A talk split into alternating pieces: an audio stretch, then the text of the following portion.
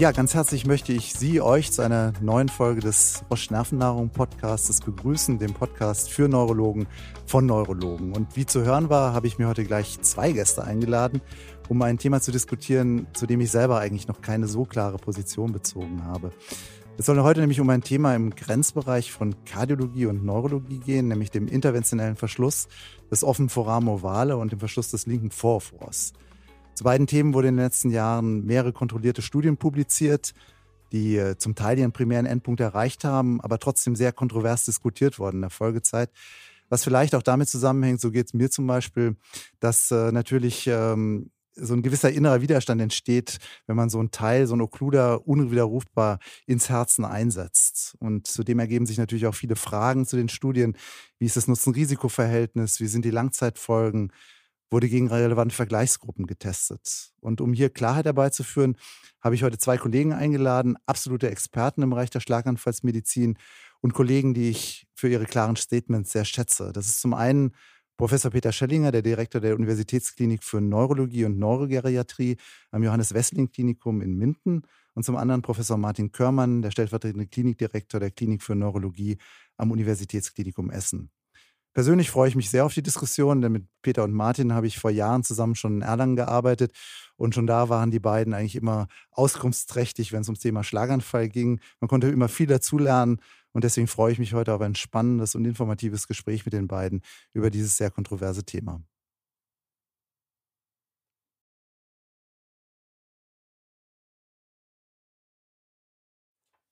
Hallo Peter, hallo Martin. Ich finde es total schön, dass ihr da seid. Ich finde es auch schön, dass wir nach der langen Corona-Pandemie tatsächlich zusammen im Studio sitzen, natürlich mit entsprechendem Corona-Abstand. Und ich hatte ja schon gesagt, wir wollen uns heute über den Verschluss des offenen Foramen ovale und den Verschluss des linken Vorhofrohrs unterhalten. Letztlich ja kontroverse Themen und ich möchte mit dem PFO-Verschluss eigentlich anfangen und wollte dich, Martin, fragen, auch um die Hörer so ein bisschen ins Thema einzuführen. Warum überhaupt PFO-Verschluss? Äh, was ist der Hintergrund, dass man sich dem PFO zugewendet hat?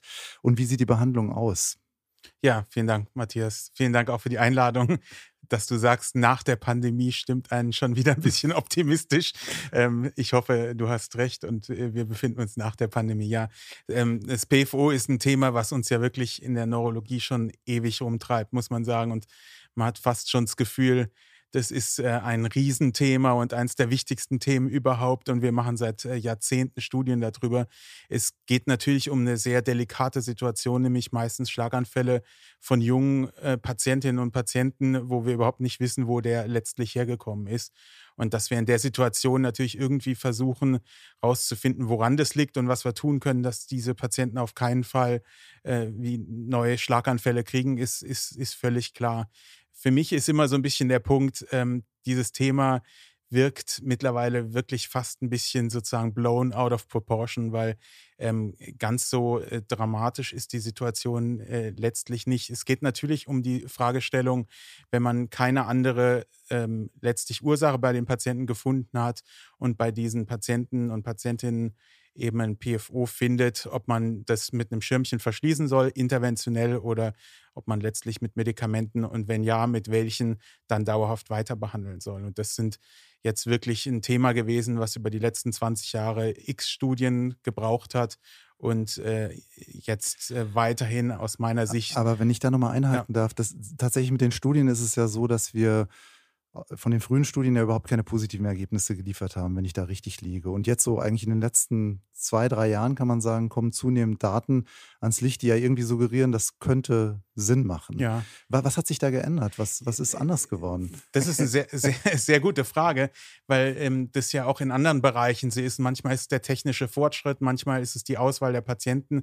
Es ist tatsächlich so, dass die alten Studien, also Closure und äh, PC und so eigentlich ja überhaupt keinen Vorteil gebracht haben. Die waren immer für den Effektivitätspunkt, Endpunkt letztlich neutral und am Schluss hatten sie doch relevante Komplikationen.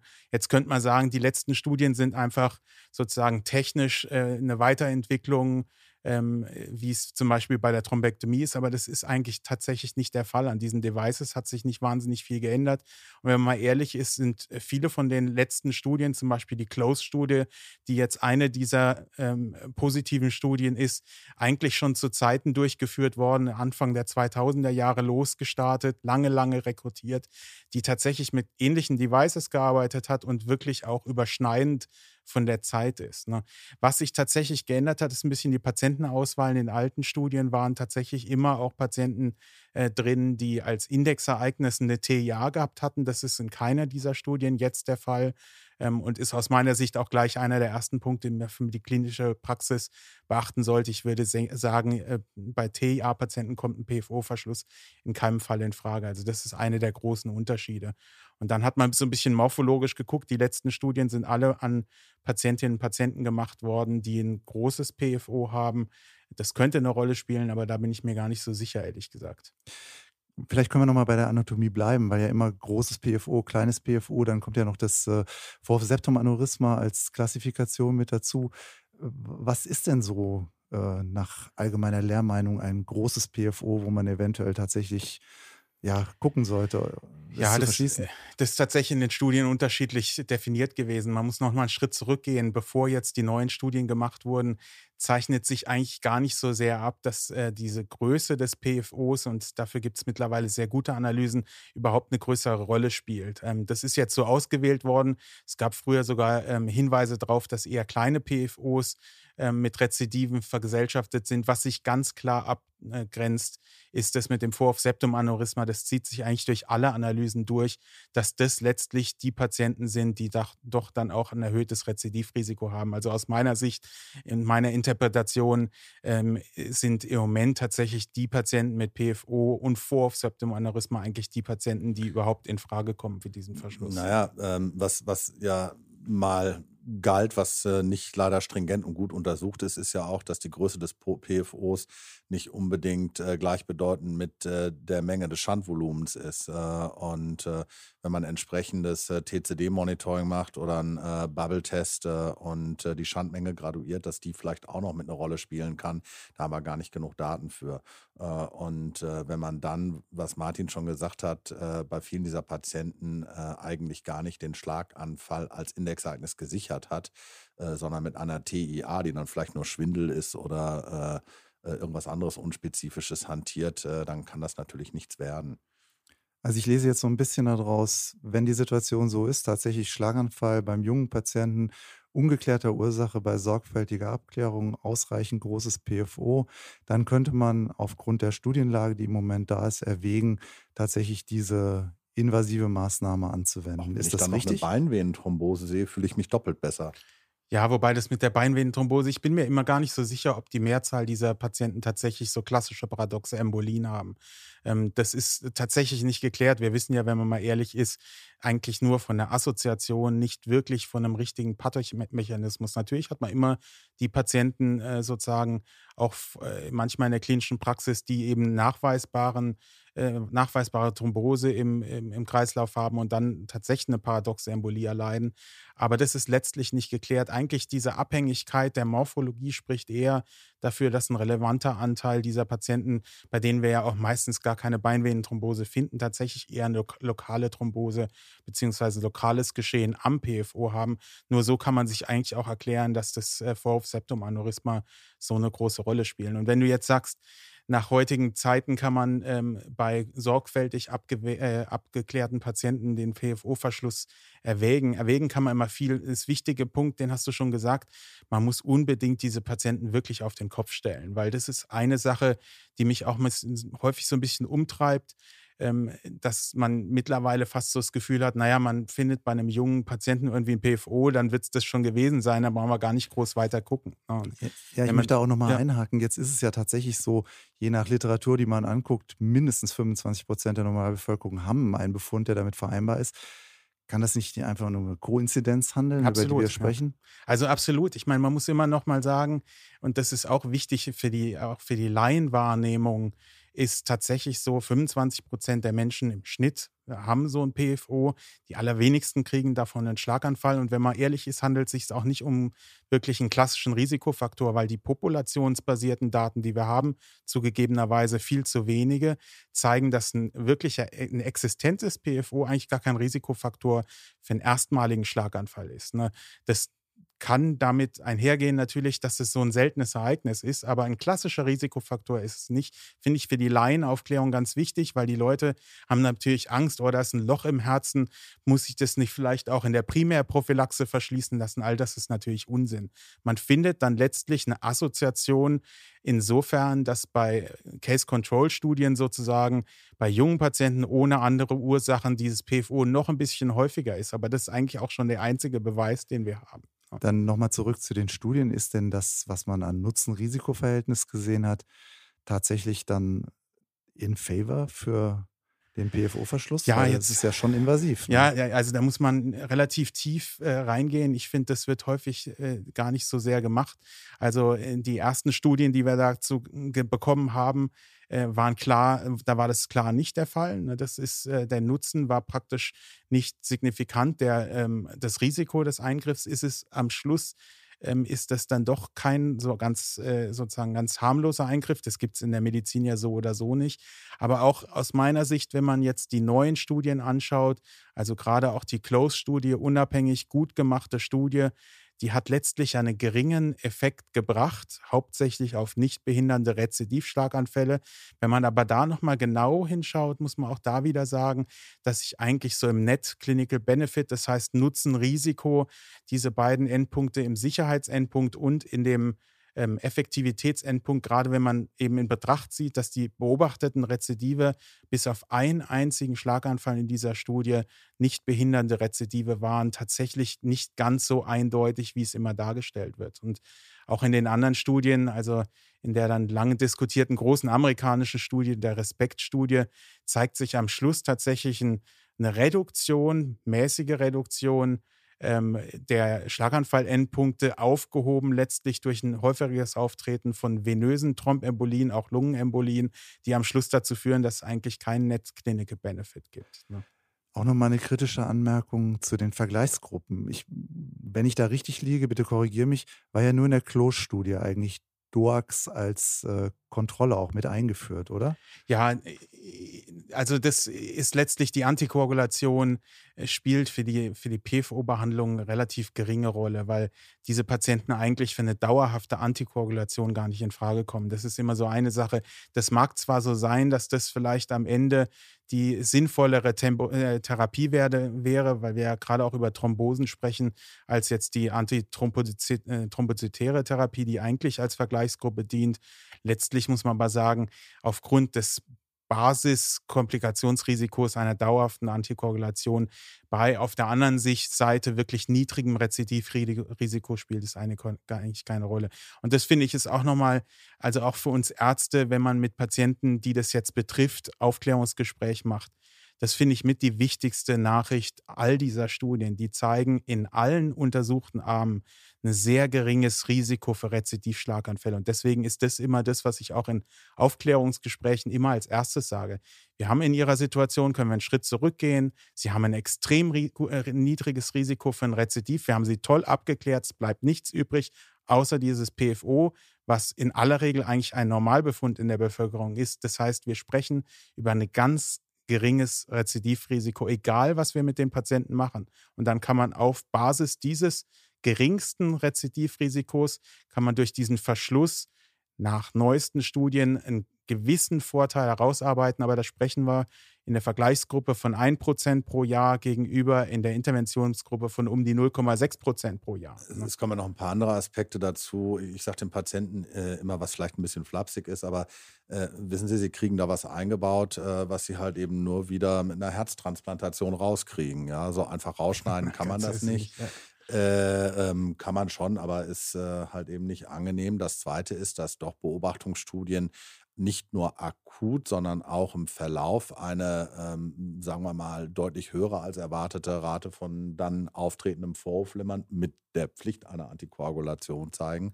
Das ist nun mal auch ein anatomischer, äh, von der, von der äh, Rhythmus- äh, Anatomie her ein vulnerabler Teil vom Herzen, äh, an dem man da arbeitet. Und äh, wir kennen alle die Fälle, wenn man es dann nun äh, ist, den es erwischt, bei denen das halt eben nicht so schmuck und schnell endothelialisiert, wie alle immer behaupten, äh, also quasi zugewachsen ist und man wirklich mit einer Sekundärprävention, mit einem Thrombozytenfunktionshemmer auf der sicheren Seite ist.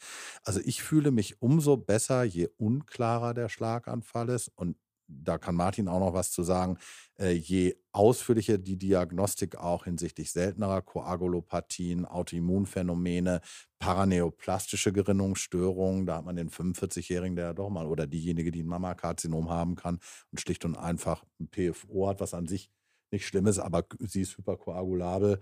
Ähm, das sind alles Faktoren, die eine Rolle spielen. Also für mich sind es die klassischen 25-jährigen Patienten, bei denen man nichts, aber auch gar nichts findet, die man dezidiert angeguckt hat, wo ich nach der neueren Studienlage weniger Bauchschmerzen habe als vorher, aber immer noch Bauchschmerzen, wenn ich einen PFO-Verschluss indiziere. Vielleicht da auch nochmal in dem Kontext gefragt. Ich meine, wenn man 25-Jährigen mit so einem Device versorgt, muss der auch sehr lange damit leben. Ist denn da was bekannt, wie das nach hinten raus weitergeht? Ja, also da ist schon relativ viel bekannt. Letztlich sind diese Devices ja auch nicht neu. Die werden schon wirklich auch seit Jahrzehnten eingesetzt. Ähm, Peter hat gerade eine schon eine Komplikation äh, schon genannt. Äh, rund 5 Prozent in allen Studien, rund 5 Prozent dieser Patienten entwickeln zunächst akut, wenn man im Vorhof hantiert, Vorhofflimmern. Da ist mittlerweile auch die Lehrmeinung so, dass die im Verlauf auch eine höhere Vulnerabilität haben für ein, ein im Verlauf Wiederauftreten des Vorhofflimmern. Äh, die Relevanz davon kann man am Schluss jetzt natürlich noch nicht kennen, weil die Patienten auch bei induzierten Vorhofflimmern erstmal keine Schlaganfälle davon kriegen werden. Aber letztlich diese Situation ist natürlich nicht, nicht klar. Aber sagen wir, im Großen und Ganzen, da muss man jetzt auch mal sozusagen fair sein. Ähm, Im Großen und Ganzen ist das ein Eingriff, der auch, was die dauerhafte Sicherheit angeht, eigentlich ganz gut ist. Vorausgesetzt, dass der technisch in einwandfrei gemacht wurde, dass er technisch einwandfrei gelungen ist. Das ist auch nicht ganz häufig, äh, nicht, nicht ganz selten der Fall, dass das eben nicht so ist. Aber dann sind auch die Langzeitdaten dieser Verschlüsse sehr, sehr gut. Alles klar, ich möchte mal zum nächsten technischen äh, Teil übergehen, nämlich dem äh, linken Vorhofohrverschluss. Das ist ja letztlich auch eine andere ja, invasive Maßnahme, mit der Schlaganfälle, sekundäre Schlaganfälle verhindert werden sollen. Peter, und ich würde dich da auch ganz gerne einfach nochmal fragen, ob du in das Thema einführen könntest, noch mal kurz erklären könntest, wer da eigentlich in Frage kommt, wie die Studienlage ist und was eigentlich gemacht wird dabei. Na, wir reden jetzt ja erstmal von einem äh, anatomischen Anhängsel. Auf Englisch heißt es sogar Left Atrial Appendage, also ein Appendix. Ähm, was äh, viele Leute für überflüssig halten, aber was dennoch mal eine Funktion hat. Da wird zum Beispiel arteriales äh, natriuretisches Peptid gebildet. Äh, das ist ein Windkessel, der eine Volumenbelastung des Vorhofs äh, auch reduziert.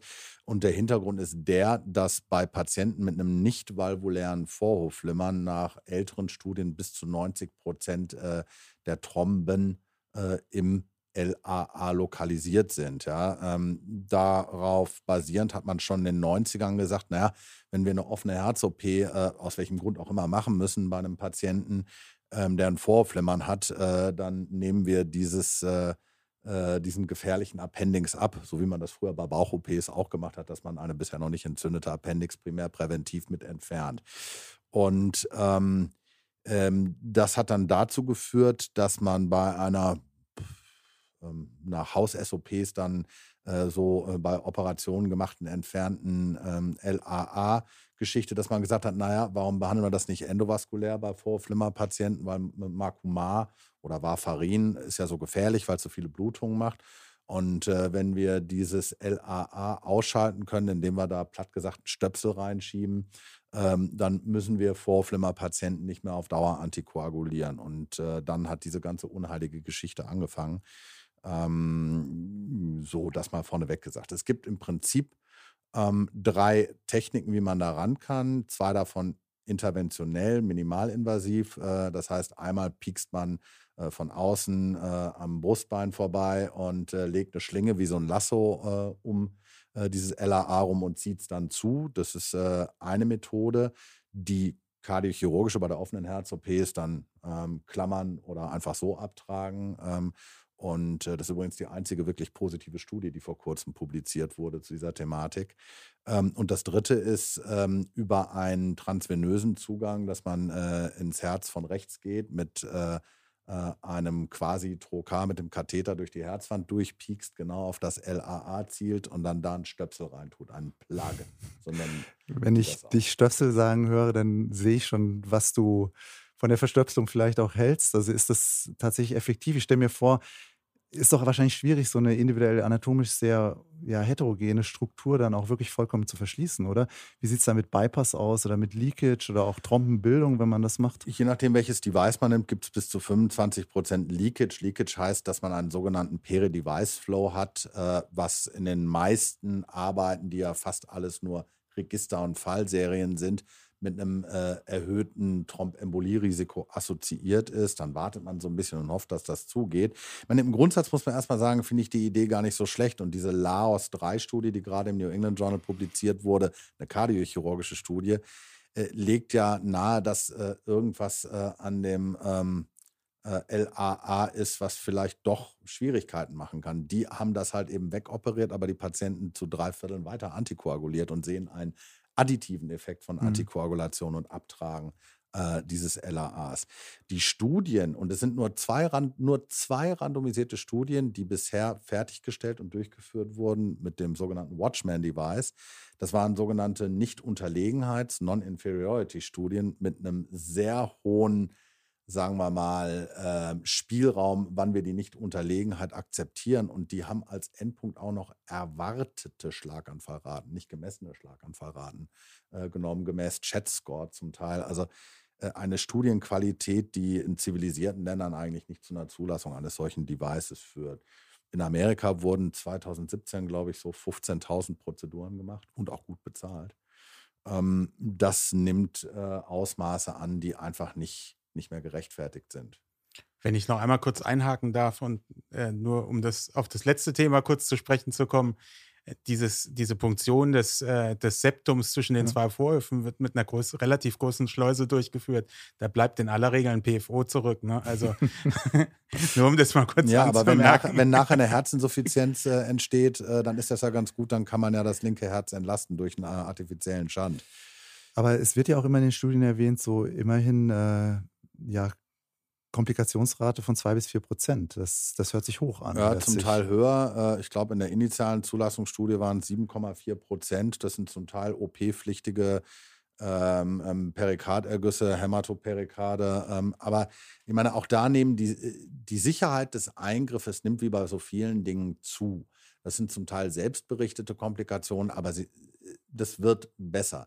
Für mich ist das Problem äh, die Indikationsstellung. Diese äh, initialen Studien haben das gemacht bei Patienten, die beim Watchman, bei der Watchman-Studie waren es, glaube ich, 80 Prozent Primärprävention. Die hatten noch gar keinen Infarkt. Mhm. Dann haben die in, im Vergleichsarm unter Warfarin Blutungsraten, wie sie in keiner der modernen NOAC-Studien im Warfarin ja. zu sehen waren. Äh, da war das so ein Prozent pro Jahr. Äh, und ähm, man hat natürlich äh, recht häufig auch keine perm kein permanentes Aus Schalten des äh, LAAs.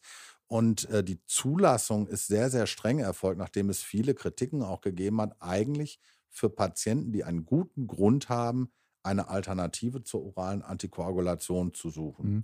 Dürfte ich dich vielleicht in dem Kontext gerade bitten, vielleicht mal so einen idealtypischen Patienten zu skizzieren, den man also wo man an den LAA-Occluder denken könnte? Ja, würde ich gerne, kann ich aber gar nicht, weil die nämlich gar nicht in Studien untersucht wurden bisher. Also die werden im Moment in einigen Studien eingeschlossen, aber vom Bauchgefühl her, und das ist eine reine Exivantibus kasuistische Entscheidung, ist das der klassische Dialysepatient, bei dem orale mhm. Antikoagulantien, ob nun NOAC oder äh, VKA, schwierig sind, der eine zerebrale Amyloid-Angiopathie hat und schon mal eine kleine symptomatische intrazerebrale Blutung hatte und auch noch schlecht einstellbar ist äh, mit, ähm, äh, mit Vitamin K-Antagonisten, die bei einer dialysepflichtigen Niereninsuffizienz ja sogar kontraindiziert eigentlich sind. Also da hat man so einen Fall, da würde ich sagen, äh, okay, der hat wirklich jeden Grund, nicht sich oral antikoagulieren zu lassen und hat auch noch ein hohes Risiko bei einem äh, permanenten Vorflimmern einen embolischen Mhm. Infarkt zu kriegen. Das, das, das Problem tatsächlich, also ich würde dem zustimmen. Äh, Fakt ist, wie Peter schon gesagt hat, an diesen Patienten, die wir jetzt skizzieren, wird es in der Praxis häufig auch durchgeführt. Äh, die sind die einzigen Patienten, die tatsächlich nie untersucht wurden in diesen Studien. Ne? Und das halte ich schon für ein Problem. Und äh, was man häufig vergisst in diesen Patienten, ist, dass wenn am Schluss dieser Verschluss suboptimal ist, und das ist gar nicht so selten bei diesen, bei diesen Verschlüssen, dann sind, ist allein dieser Eingriff fordert danach eine Antikoagulation. Mhm. Und wenn man das bei Patienten macht, die in per se für eine Antikoagulation nicht oder schlecht in Frage kommen, hat man dann in dieser Situation natürlich ein erhebliches Problem. Und man muss dazu nochmal Entschuldigung, wenn man sich mit seriösen Kardiologen unterhält, ich will jetzt nicht sagen, dass das eine Rarität an äh, menschlicher, fachlicher äh, Kollegenspezies ist, aber äh, wenn man sich mit seriösen Kardiologen unterhält, die sagen auch, dass der interventionelle Eingriff eines PFO-Verschlusses im Vergleich zu einem LAA-Verschluss eher trivial ist. Also der LAA Occluder ist deutlich komplikationsbehafteter und komplexer als interventioneller Eingriff als der PFO-Verschluss. Mhm. Das kann Aber ich mir gut vorstellen. so wie ich es verstehe, durchaus bei einer bestimmten Patientengruppe von Interesse. Martin, dürfte ich dich in dem Kontext einfach auch noch bitten, vielleicht mal so den idealtypischen PFO-Verschlusspatienten nochmal so auch als Abschluss zu skizzieren? Ja, also für mich, das hat man vorhin schon gesagt, für mich sind es die Patienten, wo ich wirklich ähm, eine sehr gute Diagnostik gemacht hat, habe, die aus meiner Sicht eine Morphologie haben äh, mit einem Hochrisikosituation, das heißt einem großen Schandvolumen, einem ähm, Fourth-Septum-Aneurysma, das gehört für mich in meiner klinischen Praxis obligat dazu, ähm, um eine Anreicherung sozusagen des Effekts zu machen, ähm, wo ich dann mit den Patienten offen und zum Teil auch ergebnisoffen, im Wesentlichen ergebnisoffen, dann sage, bei jungen Patienten ähm, würde ich das dann dennoch hier auch empfehlen. Könntet ihr vielleicht nochmal von eurer Seite gerade so eine abschließende Bewertung der Verfahren geben? Also wie ihr sie einordnen würdet? Peter, für, Für mich, für mich ist das Problem, man hört sich, wenn man das so kritisiert, immer wieder Dorfbulle an, der aufpasst, dass die anderen keinen Mist machen. Also äh, man, muss, man muss ja mal ehrlich sagen, wir können ja froh sein, dass sich die Device-Technologie entwickelt. Thrombektomie hast du eben gesagt, Martin ist ja ein super Beispiel.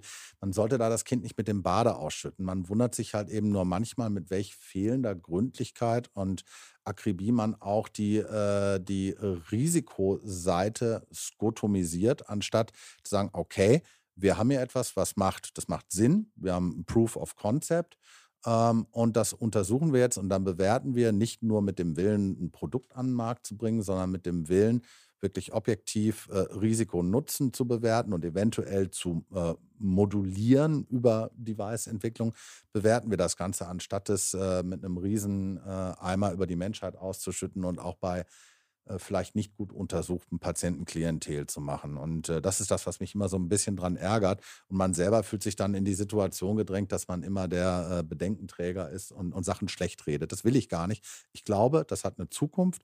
Ich glaube nur, dass die entscheidenden und richtigen und qualitativ hochwertigen Studien, die das zumindest für den LAA-Verschluss zu belegen haben, äh, noch durchgeführt werden müssen oder gerade durchgeführt werden.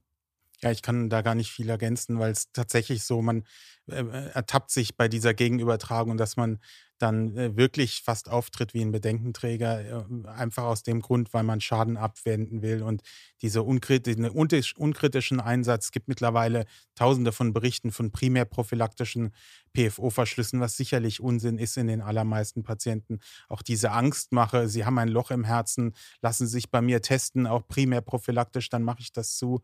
Äh, All das möchte man abwenden. Auch den unkritischen Einsatz bei unseren Schlaganfallpatienten muss man eindämmen ähm, zu einer adäquaten Indikation und dann haben diese Eingriffe einen sehr guten Stellenwert. Und das, glaube ich, zeigen dann jetzt auch die Studien. Also ich danke euch ganz, ganz herzlich für eure klaren Worte und klaren Statements hierzu. Vielen herzlichen Dank. Dankeschön. Sehr gerne. Danke für die Einladung. Ja, noch einmal vielen Dank an meine Gäste Peter Schellinger und Martin Körmann für das interessante Gespräch. Und damit wären wir heute wieder am Ende einer weiteren Folge unseres Nervennahrung-Podcastes. Wenn es Ihnen, euch gefallen hat, dann empfehlen Sie uns bitte weiter. Sie finden uns auf allen gängigen Podcast-Kanälen und bei Google unter dem Stichwort Nervennahrung. Die nächste Episode wird in circa vier Wochen wieder von meinem Kollegen Sven Meuth, dem Direktor der Neurologischen Universitätsklinik Düsseldorf, moderiert, wie üblich mit einem interessanten Gesprächspartner aus dem spannenden Feld der Neurologie. Und wir hören uns an dieser Stelle in circa acht Wochen wieder. Tschüss und machen Sie es gut.